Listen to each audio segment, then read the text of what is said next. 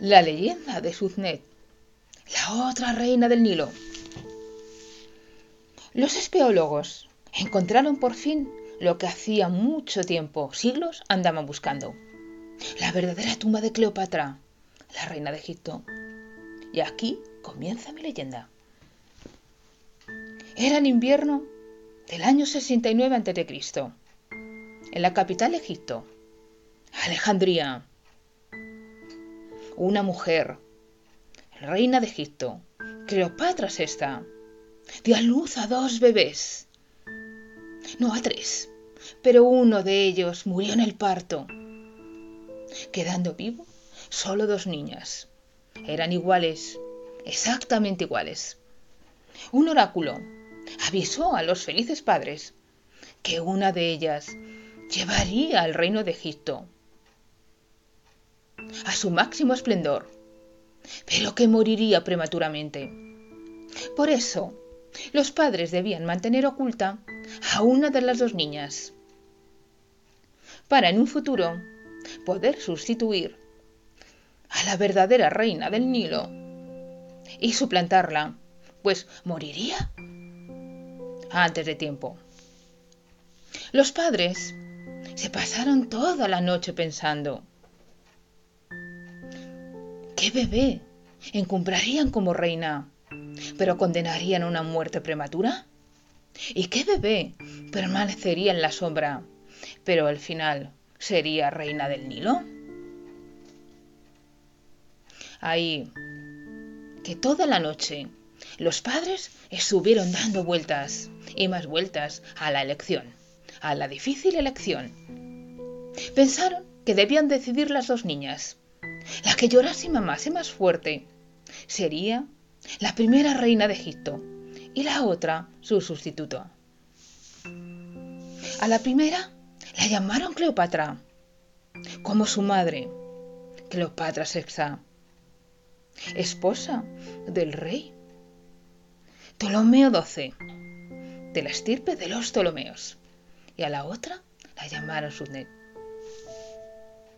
Cuando las dos niñas tuvieron uso de razón, les explicaron lo que el oráculo les había dicho. Eran unas niñas muy entregadas a sus padres y a Egipto, y aceptaron sin rendición, sin poner demasiadas pegas, el destino que tenían marcado. Y así, mientras que Cleopatra la mayor, que fue la que nació después, porque los gemelos la que nace después es la mayor, se llevaba todos los honores. Y la otra permanecía en la sombra, pero no le importaba, porque su hermana compartía con ella todos los regalos. Y le decía que era la mejor hermana del mundo. El padre de las dos bebés, Ptolomeo XII, famoso por su afición a fiestas y a banquetes, gestionó el país de manera desastrosa y fue expulsado por los alejandrinos. El imperio recayó en manos de su esposa Cleopatra y a la muerte de esta. Cleopatra se convirtió en la sucesora. La educación de Cleopatra fue puramente griega la conocían como la griega, al igual que su hermana, pero su hermana era una desconocida para el resto de la gente. Aprendieron las hermanas a hablar seis idiomas. Fueron instruidas en literatura, en música, en ciencias políticas, en matemáticas, en astronomía y en medicina. Cleopatra quería que su hermana aprendiese lo mismo que ella, pues en un futuro sería su sucesora. Cleopatra poseía modales dulces y refinados y una sugerente voz, cosas que hacían de ella una mujer muy seductora. Su belleza no era muy deslumbrante, pero su trato tenía un atractivo inevitable y su figura, ayudada de su labia y de una gracia inherente a su conversación, parecía que seducía a los demás con un simple pestañear. Su hermana Sudnet era más viva, era más pasional, y Cleopatra muchas veces la mandaba a sustituirla en sus encuentros amorosos, de tal manera que cuando los amantes pasaban una noche con Subnet, se preguntaban si era la misma mujer, pues Cleopatra era menos pasional, era más fría. El primer gran amor de Cleopatra fue Julio César. Dejándose persuadir por Cleopatra para que tomase partido por ella. Pasaban la mayor parte del tiempo juntos, o bien creía Julio César, porque realmente pasaba mucho más tiempo. Con Subnet, pues Cleopatra empezaba a sentirse enferma. Enfermedad que la hacía sentirse muy cansada y empezaba a envejecer. Intentaba tampar con maquillajes y potingues para que nadie se diese cuenta. Una noche, Cleopatra le dijo a su hermana que ocupase su lugar en una cita que tenía con Julio César y Subnet, disfrazándose de Cleopatra, asumió el encargo. Accedió al Palacio Real de Julio César, envuelta desnuda en una rica alfombra. Y aquí dicen que empieza un amor arrollador. Porque en realidad, la dulce voz más tentadora no era de Cleopatra, era de Subnet. Pasaban la mayor parte del tiempo juntos, bien en largas fiestas y en banquetes reales o en viajes por el Nilo, sin que César se diese cuenta de que no estaba con Cleopatra, que estaba con Subnet. Cleopatra cada vez estaba más apartada de la vida social y más entregada al imperio como tal. Marco Antonio fue otro amor de Subnet. Era un general y político romano, amigo de Julio César. Llamó al Cleopatra, pero en realidad fue Subnet la que acudiese en su ayuda. Subnet tenía instrucciones de Cleopatra en la negociación, porque los asuntos del imperio se resolvían entre sábanas. Por tanto, Subnet acudió con la condición de que la reunión se desarrollase en su barco, y para deslumbrar a Marco Antonio, navegó con los remos de plata, las velas púrpuras y todo el lujo al que estaba habituada. El encuentro duró cuatro días, en los que se enamoraron, y Marco Antonio decidió quedarse en Egipto al lado de Cleopatra. Por su parte, Cleopatra en sus aposentos con solo la compañía de sus más fieles. Pasaba sus peores momentos. Tenía grandes dolores en el cuerpo. Su pelo cada vez más blanco y su piel cada vez más ajada.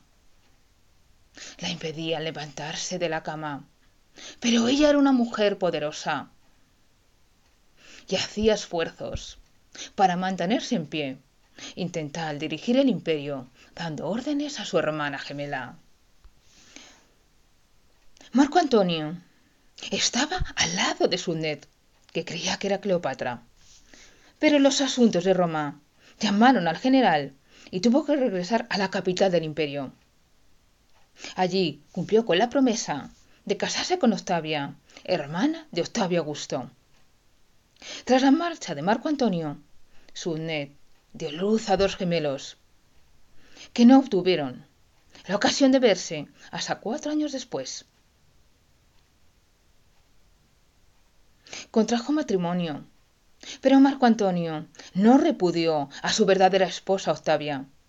Tuvieron otro hijo y llevaron una vida de lujo y derroche, nombrando a sus herederos de varios estados. Finalmente Marco Antonio repudió a Octavia. Y el hermano de ésta, indignado, consiguió poner al Senado en contra de Marco Antonio y comenzó la guerra. Cleopatra llamó a su hermana Sunet, diciendo que le quedaba poco para la muerte, dándole instrucciones escritas en pergaminos para que continuase con su obra. Dos días después, una fría noche de agosto, Cleopatra murió. Su hermana estuvo tres días de luto. No salía, no se veía con nadie, ni siquiera con su amor Marco Antonio, que éste no comprendía nada. La enterraron en un lugar secreto y oculto, para que nadie descubriese la verdad de Cleopatra. Octavio se hizo ganador gracias a la retirada de los barcos de Cleopatra, seguidos por los de su amante Marco Antonio, que abandonó sus soldados en el campo de batalla para seguirla. Pero no eran los barcos de Cleopatra, eran los barcos de Sunet. Plutarco cuenta que Marco Antonio no estaba en posesión de sus facultades que parecía estar bajo los efectos de una droga o brujería. Estaba siempre pensando en Subnet, en vez de pensar en vencer a sus enemigos. Ellos pensaban que pensaba en Cleopatra, pero realmente pensaba en Subnet. Marco Antonio, engañado por un falso informe de la muerte de Cleopatra, se suicidó, dejándose caer sobre su propia espada. Tras la muerte de Marco Antonio, Sunet decide morir. Ya no le queda nada por qué vivir, ni su amada hermana, ni su amado esposo. Las heridas que se hizo en el pecho, llorando ante el cuerpo de Marco Antonio, se habían infectado, y la fiebre, así como la negativa a ingerir alimentos, hacen temer lo peor. Sunet se recupera e intenta repetir la maniobra, seduciendo a Octavio. Pero este es un hombre frío y calculador, y cuenta la leyenda que no le gusta su nariz, haciendo inmortal la frase. Si la nariz de Cleopatra hubiese sido más corta, la historia del mundo hubiese cambiado.